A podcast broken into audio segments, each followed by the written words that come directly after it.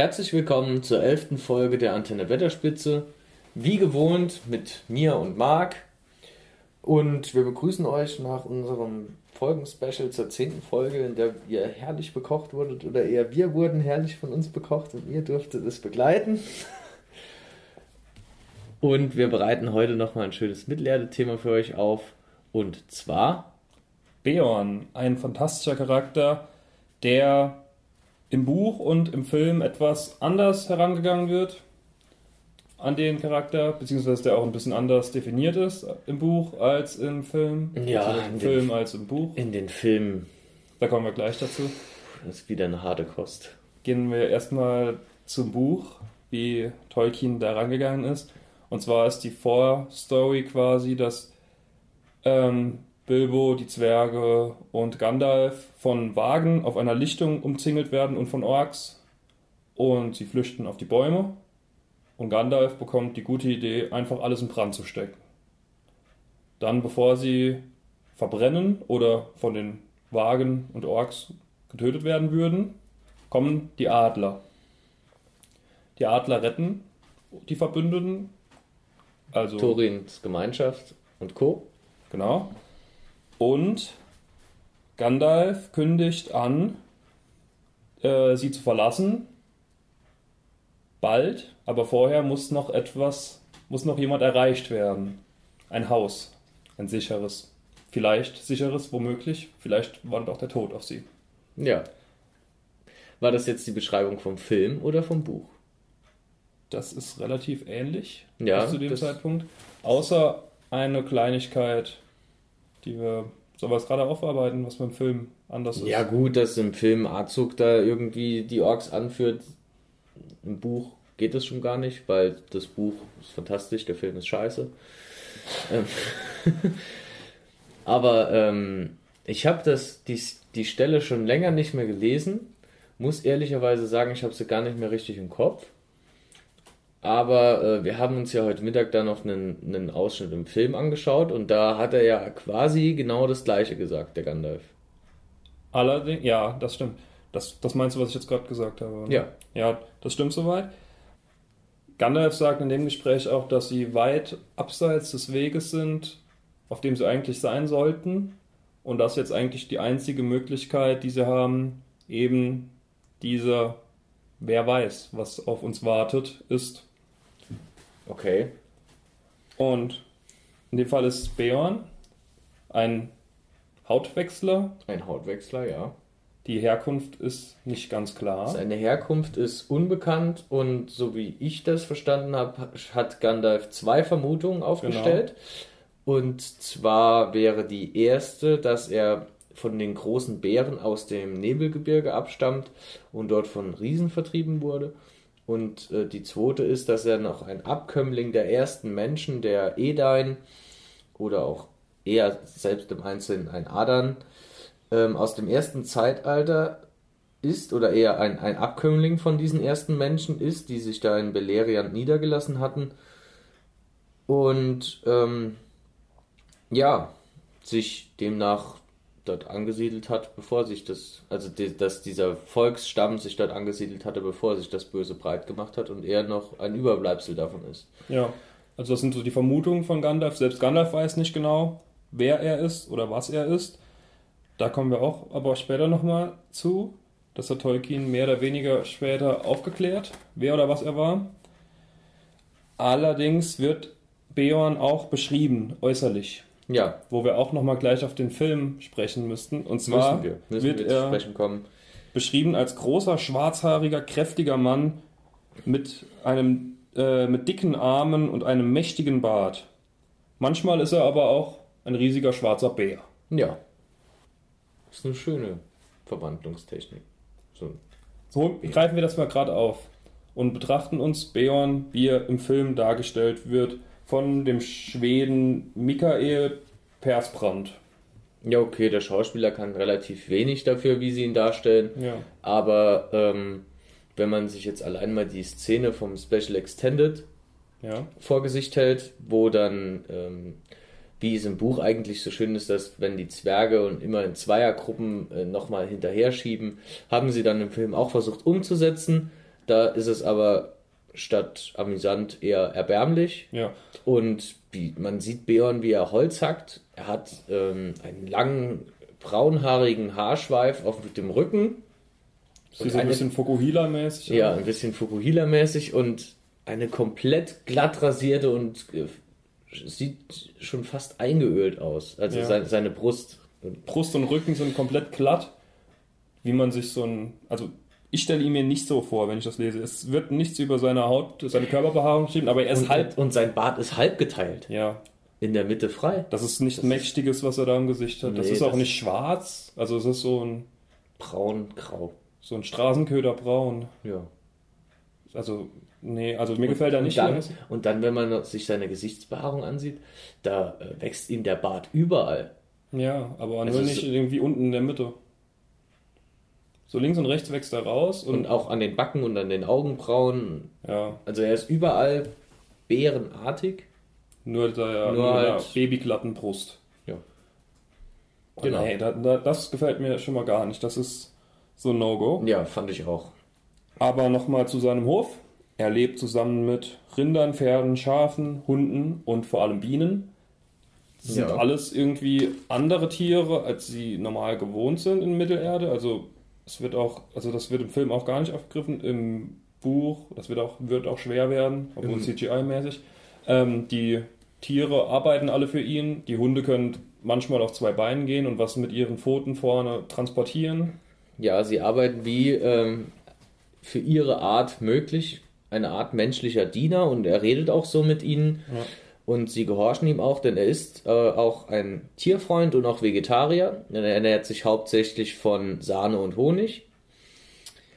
Ja, wie du schon gesagt hast, lebt er zurückgezogen auf seinem Hof.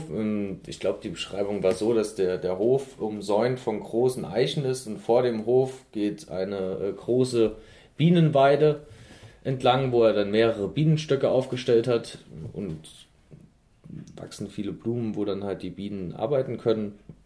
Ja, Das ist auch ganz schön beschrieben, finde ich. Die Bienen, da merkt man aus der Sicht von Bilbo, dass die Bienen irgendwie deutlich größer sind als Hornissen und dass ein Stich von der Biene wahrscheinlich Bilbo töten könnte. Also so hat er den Eindruck auf jeden Fall. okay.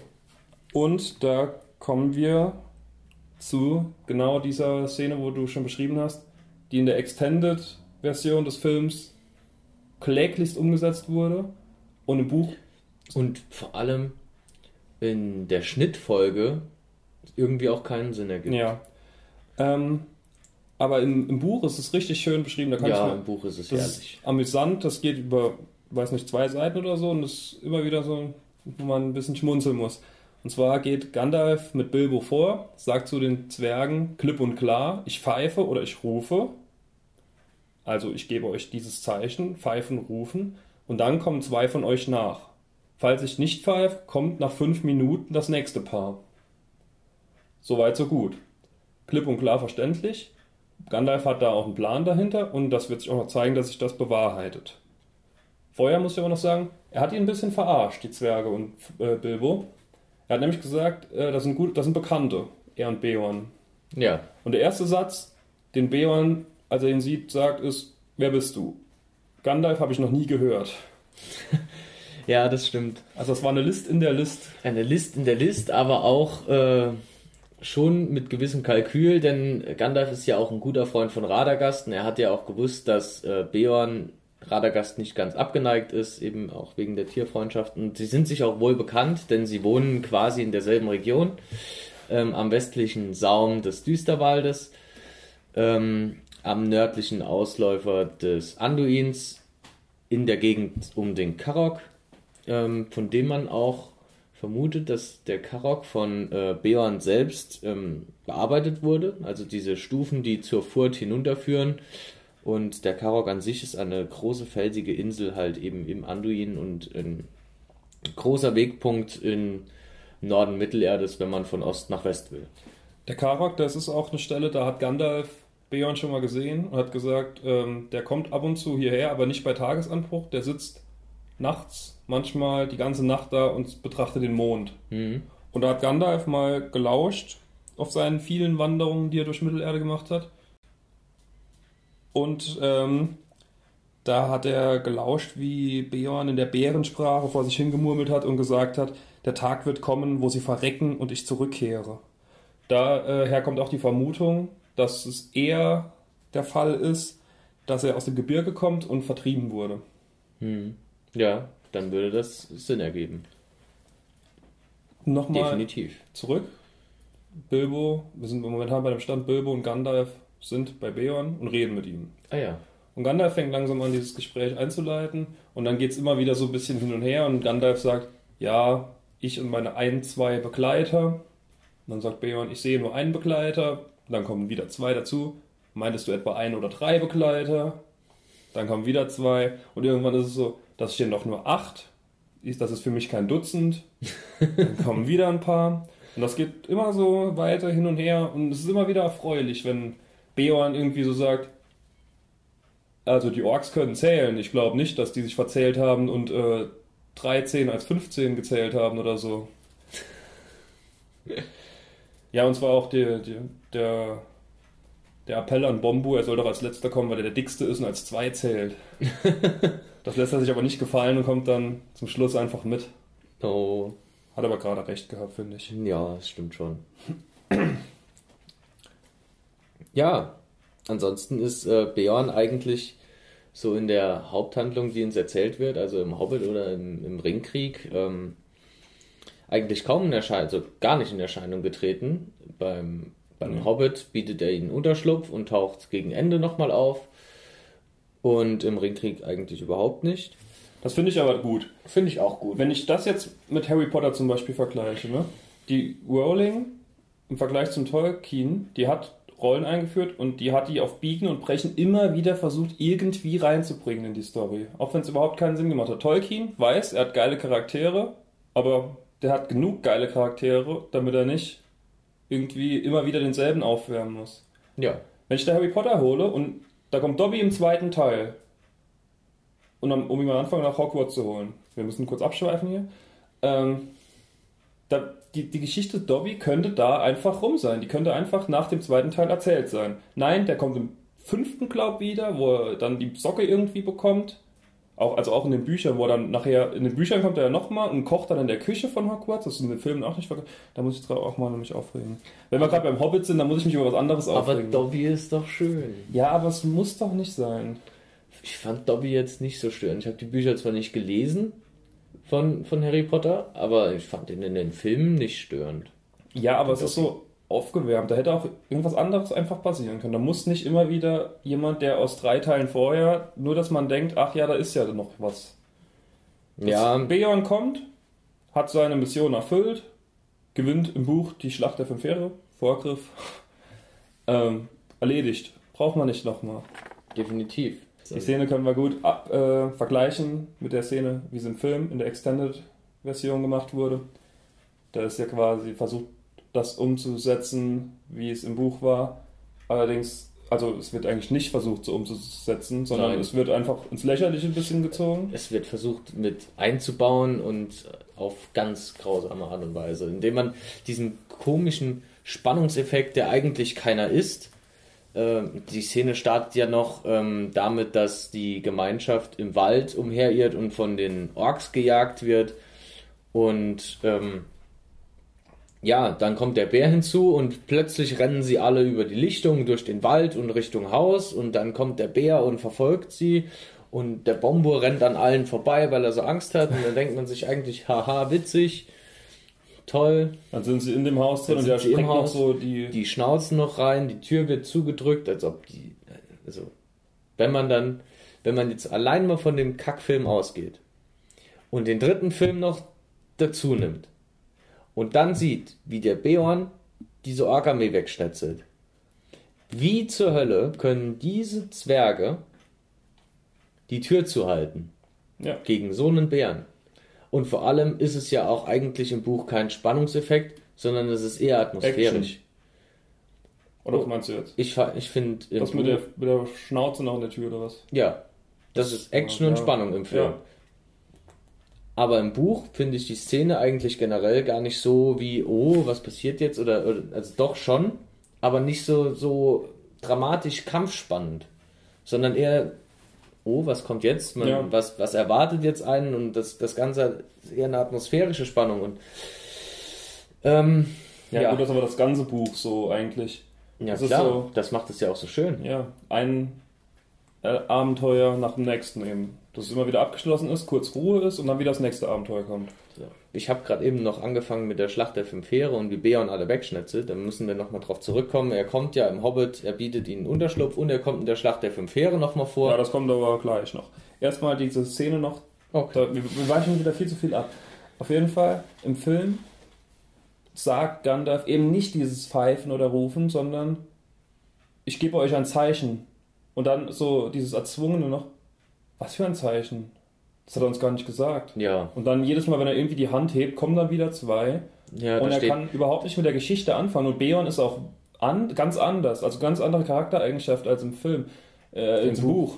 Im Buch ist er ja wirklich neugierig und will alles hören und ist auch immer wieder, wo er lachen muss zwischendrin mal. Er muss ja irgendwann, wie dann wieder zwei kommen, dann muss er ja irgendwann lachen und kann sich gar nicht mehr, also kann gar nicht mehr so machen, als wäre er irgendwie, würde er die nicht wollen. ja, er ist, er ist halt im Film irgendwie schon ein sehr grimmiger und Ja. ein Charakter, der eigentlich keine Lust auf irgendjemanden hat. Und im Buch ist er doch schon warmherzig. Ja. Ähm, jedenfalls dieses Zeichen, wo er macht, dann kommen die immer wieder. Und es war ja die List von Gandalf, dass sich Beorn interessiert für die Geschichte. Und deswegen diese fünf Minuten Pause, da hört er dann wieder fünf Minuten von der Geschichte und ist dann wieder gespannt. Und dann kann er drüber hinwegsehen, dass dann noch zwei kommen. Aber das ist im Film ja gar nicht. Die kommen ja inner, innerhalb von. Ich glaube, die Szene geht vier Minuten. Von kürzester Zeit stolpern die da alle nacheinander raus, weil ich glaube, Bierfuhr steht am Fenster und beobachtet Gandalf und winkt die dann immer alle raus und Ja. schieben alle raus. Und dann äh, Hobbit-typisch, ja, waren das jetzt alle? Wenn dann fast alle da stehen, Ja. nur Thorin steht noch in der Tür und dann schreitet er mit einem Schritt raus, stellt sich in Pose und guckt grimmig und Ja. toll. Wow. Echt zum Kotzen. Thorin kommt auch im Buch als direkt nach Bilbo, da wo er, also erst wird Bilbo gezeigt und Gandalf, also Zauberer und ein Hobbit, Hobbit noch nie gesehen, oh, interessant. Und dann kommt Thorin Eichenschild, der Große, von dem die Geschichten durch alle Lande gehen. Und dann kommen halt noch ein paar Zwerge. Und da sagt er dann auch, das wird ja auch gar nicht im Film angegangen. Also ich glaube, einer sagt zu euren Diensten, wo er dann direkt sagt, ja, Spaß hier. Das sagt er im Film, sagt das ja jeder Zwerg, wo auch wieder so eine lustige Stimmung dann aufkommt. Er dann irgendwann sagt, ja, ja, ich weiß zu euren Diensten, wenn ich eure Dienste brauche, dann sage ich es euch. Ja, eben das zu euren Diensten nochmal aufgegriffen von der Begrüßung bei Bilbo schon. Die Zwerge sind im Film auch nicht so freundlich. Das Nein. sagt er auch im Buch, dass er nicht böse sein kann, weil sie halt so extrem freundlich sind. Aber die, der, der vierte und fünfte, glaube ich, wo dann kommen, die, die sagen dann gar nichts, die stellen sich einfach nur neben dran und gucken ihn doof an. Ja. Das ist, ich weiß nicht. Das ist so einfach eigentlich. Irgendwie habe ich so das Gefühl, dass man mit den Hobbit-Filmen das Buch eigentlich in den Dreck ziehen wollte. Also man wollte eigentlich gar keinen Film machen, sondern man wollte irgendwie einen tief, einen innerlich tief wiegenden Hass auf die ganze Materie einfach auslassen. Das, Ja. das Gefühl habe ich. Auf jeden Fall geht es dann weiter. Beorn hört sich ja die Geschichte an von den Wagen und von dieser Lichtung und wie es ihm da ging. Und er hasst die Orks auf den Tod. Und auch die Wölfe, weil die eben hier im Nebelgebirge versuchen, den Ton anzugeben, aber die meiden dem sein Haus komplett auf 100 Meter, also weiter als 100 Meter. Und das zu Recht. Ja, und das zu Recht, weil das kriegt man dann auch mit. Am Abend sitzen sie beisammen alle. Die Tiere tischen eine tolle Tafel auf, wie wir in letzter Folge. ähm, die Zwerge speisen und irgendwann fangen sie dann zu singen und Beorn ist einfach irgendwann weg. Am nächsten Morgen ähm, werden, wird Bilbo als letztes wach, das Frühstück ist schon fast leer. Da ärgert er sich am meisten drüber. Nicht, dass sie irgendwie jetzt fast ein paar Mal das Leben verloren haben. Nee, das Frühstück ist fast nicht mehr alles da auf der Tafel. Ja, ist aber auch für einen Hobbit tatsächlich ein großes Ja. Drama. Also ähm, verstehe ich auch. Ja, Also ich, ich- ich ich, hätte, ich auch. hätte mich auch geärgert. Und zwar, puh. Auf jeden Fall ist nicht nur Beorn immer noch nicht da, sondern auch Gandalf ist weg. Da haben sie schon ein bisschen Angst, weil der hat ja gesagt, er verlässt sie, sobald sie sicher sind, aber er kommt abends zurück. Und er erzählt, dass er auf der Suche war nach Beorn und die Spuren verfolgt hat und die dann am Fluss verloren hat irgendwann und dann wurde es ihm zu spät, dann ist er zurückgegangen. Und Beorn kommt dann auch irgendwann zurück und erzählt, dass er auf der Lichtung war und äh, sagt dann, ja, eure Geschichte war ja echt eine gute Geschichte, aber jetzt weiß ich auch, dass sie wahr ist. Und dann gucken sie irgendwie das Fenster raus und dann hängt da ein Orkkopf und ein Wagfell draußen vor der Tür. Also da hat er dann aufgeräumt ein bisschen und hat nochmal gezeigt, warum die Respekt vor ihm haben. Und ja. Im Buch, äh, also im, im Film ähm, erwähnt doch auch, also ist der Beon ja total kriesgrämig und grimmig. Ja. Und ähm, will den Zwergen ja eigentlich gar nicht helfen. Und dann fängt er damit an mit, mit Versklavung seines Volkes und äh, er kann die, er hilft den Zwergen jetzt ja nur, weil er ähm, Orks noch mehr hasst als die Zwerge. Aber im Buch hat er doch, glaube ich, gar keinen Hass auf die Zwerge, so generell. Nee, nicht wirklich. Also er hat auf jeden Fall eine ganz andere Hintergrundgeschichte im Film. Im Film wird das erklärt, dass er natürlich, von wem sonst, von Azog, wurde sein ganzes Volk, das Hautwechslervolk, ah ja, stimmt, wurde versklavt und ausgerottet. Nur das er ist übrig. Er hat auch immer noch so Sklaven. Ja, diese, diese komischen Ketten haben. Ja. Als ob er nicht in der Lage wäre, diese Ketten irgendwie abzumachen. Selbst wenn er da, angenommen, es würde stimmen, er wäre entkommen, hätte dann so seinen Hof, aber die Kette, die behält er an. Ja, die, also ist, die ist cool. Das ist ja auch wieder ein Aber das ist ja komplett schon kompletter Schwachsinn. Die haben Angst vor einem allein, aber das ganze Volk haben sie ausgerottet. Ja. Gut. Ähm, ist ja sowieso Humbug, denn das Volk kann gar nicht ausgerottet sein. Weil es denn, Volk nicht gab. Ja, Beorn gründet das Volk der Hautwechsler ähm, das Volk der Börninger, das sich dann auch ähm, in der Umgebung um sein Gehöft ansiedelt. Heißt das Börninger? Börninger, ja. Das ist doch Beorninger, also von nach Beorn. Oder Beorninger, weiß nicht. Ja. Also ich habe keine Lautschrift dazu gelesen, habe es jetzt einfach mal so genannt. Ja, er...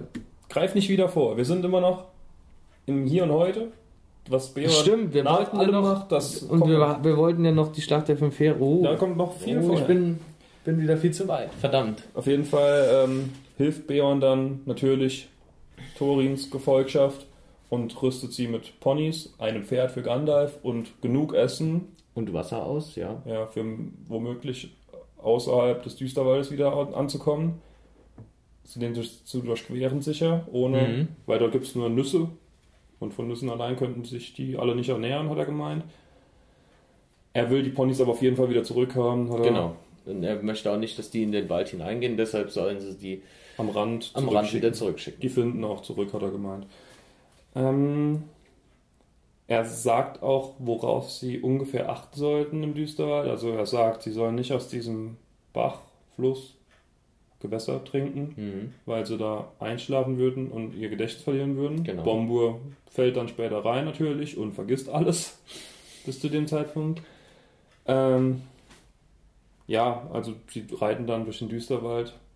Also und, äh, zum bis, Düsterwald. Bis zum Düsterwald, ja.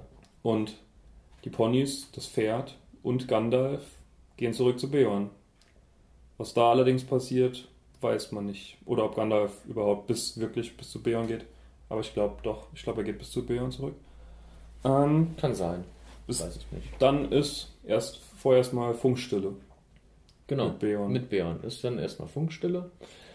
Ähm, von der Schlacht der fünf Heere bekommt man im Buch ja auch nicht so viel mit, weil Bilbo wird ja relativ früh K.O. geschlagen. Er kriegt nur noch mit, dass am Himmel Schatten aufziehen, gute Schatten. Die Adler kommen und er freut sich. Und er hat den Ring am Finger und hüpft umher und ruft die, die, die Adler, die Adler. Und die Elben wundern sich, woher die Stimme kommt, weil sie nicht sehen können. Aber sie sehen dann auch, dass die Adler kommen und dann kriegt er einen Stein auf den Kopf. Ja. Und dann erfährt man im Nachhinein noch, dass äh, Beorn ähm, Bolg getötet hat. Er kam an und keiner wusste woher. Der war einfach auf einmal da. Ja. Und tötet Bolg, den Anführer der Orks, ja. für alle, also ich glaube nicht, dass einer von unseren Hörern ähm, nur den Film gesehen haben. Ja, selbst wenn.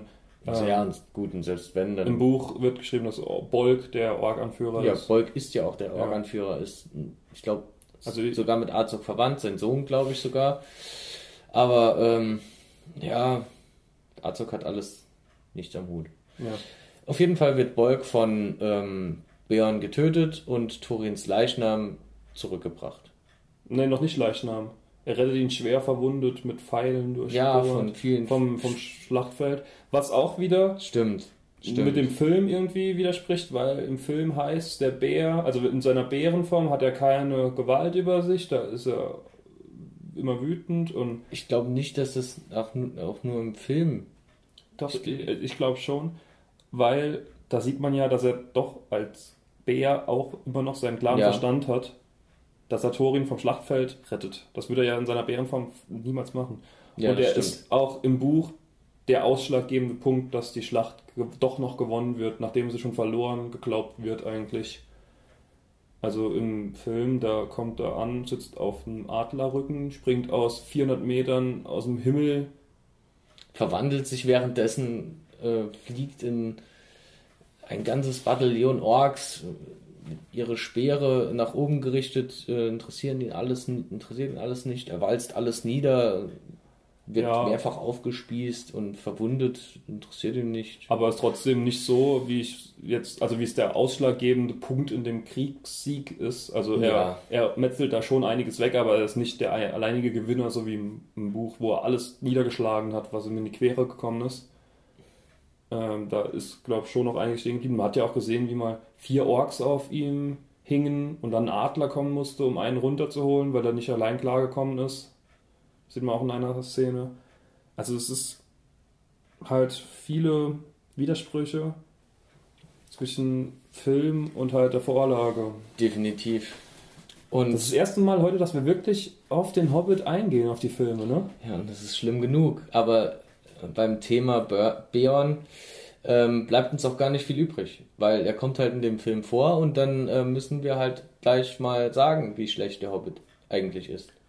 Ja, also er ist auch nach dem nach der Schlacht wird er weiter behandelt oder hast du noch was zur Schlacht zu sagen? Ähm, nö, zur Schlacht jetzt eigentlich nicht, aber zur Rückreise hätte ich noch ja, was. Ja, genau. Also der Elbenkönig, Gandalf, Bilbo und Beorn gehen zurück zusammen.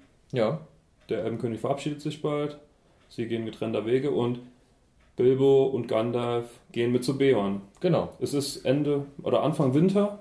Anfang Winter und sie feiern dort den Jul, das ist das äh, nach Auenland-Kalender Silvester, also der Tag vor und nach der Jahreswende.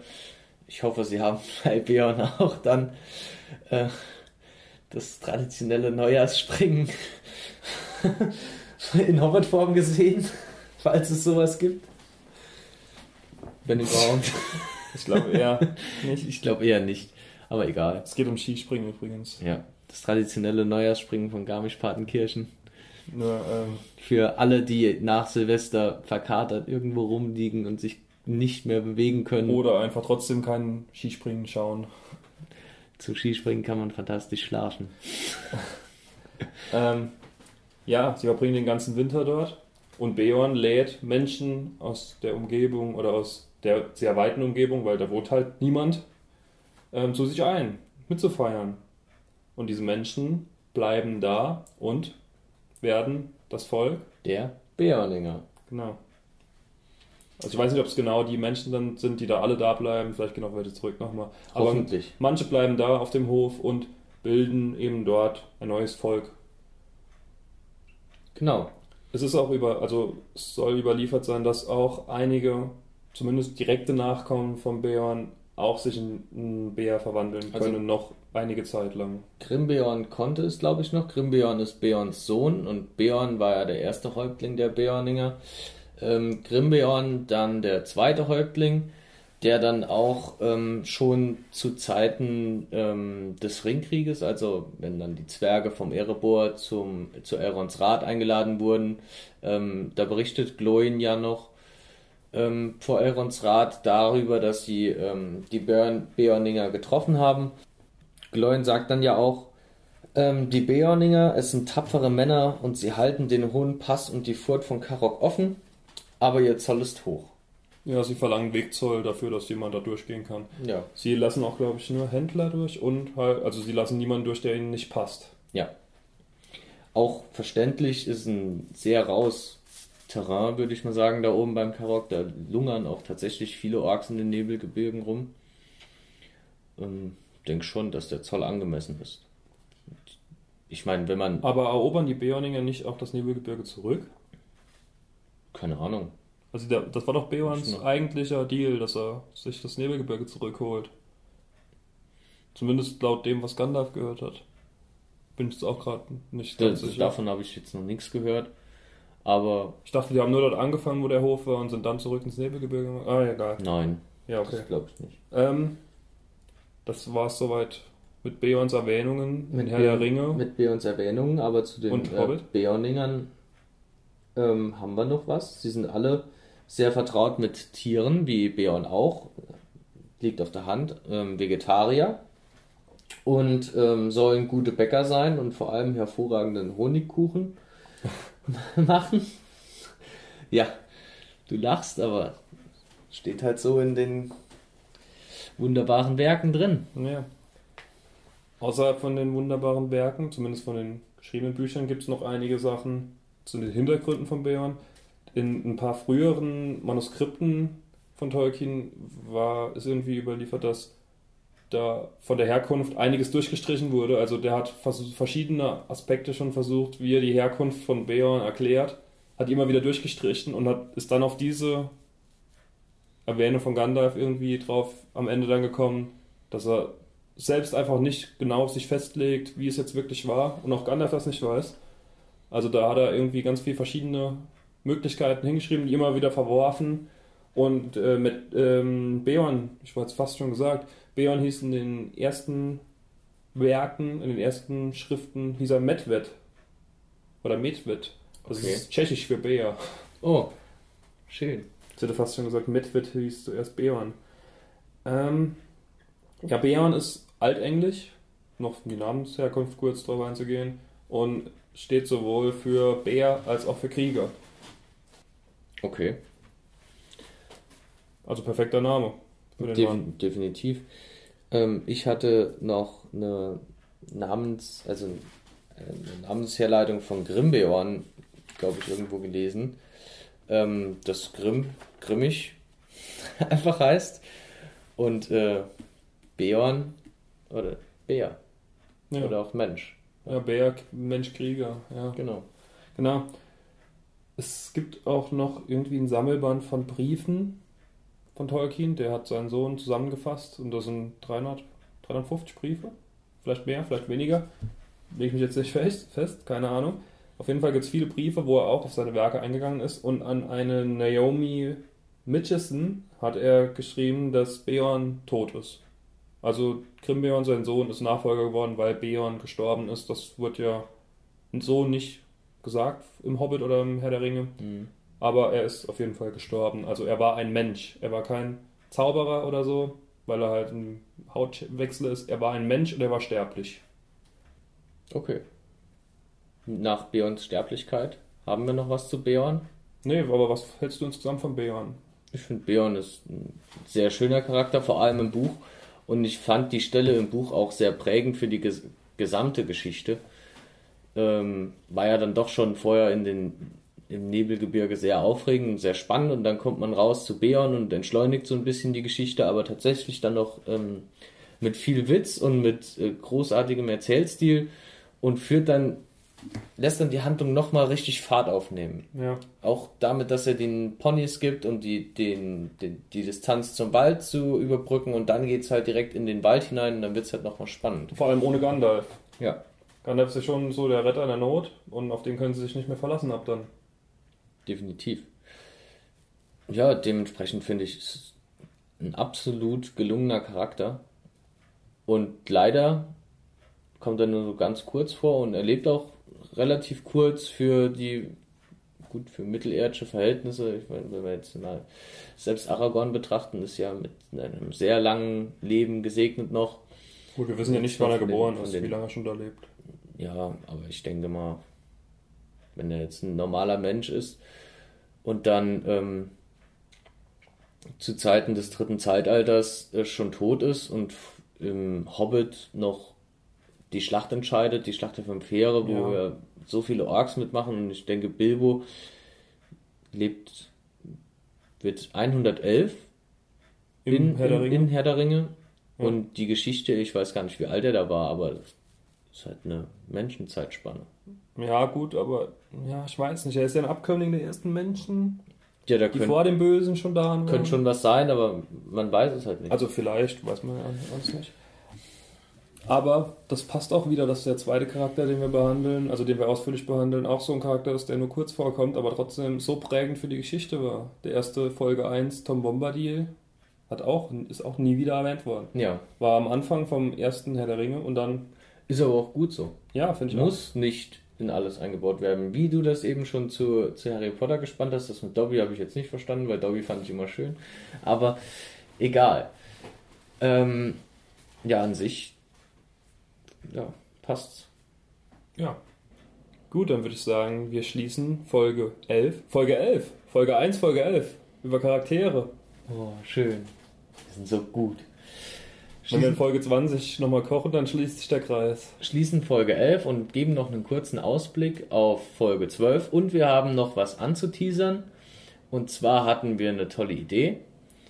Und zwar wollen wir zur, wir machen ja immer irgendwie in Fünfer-Schritten ein bisschen was Außergewöhnliches aus der Vielleicht Reihe. auch diesmal ein Zehner-Schritt, vielleicht auch ein Siebener-Schritt, mal sehen.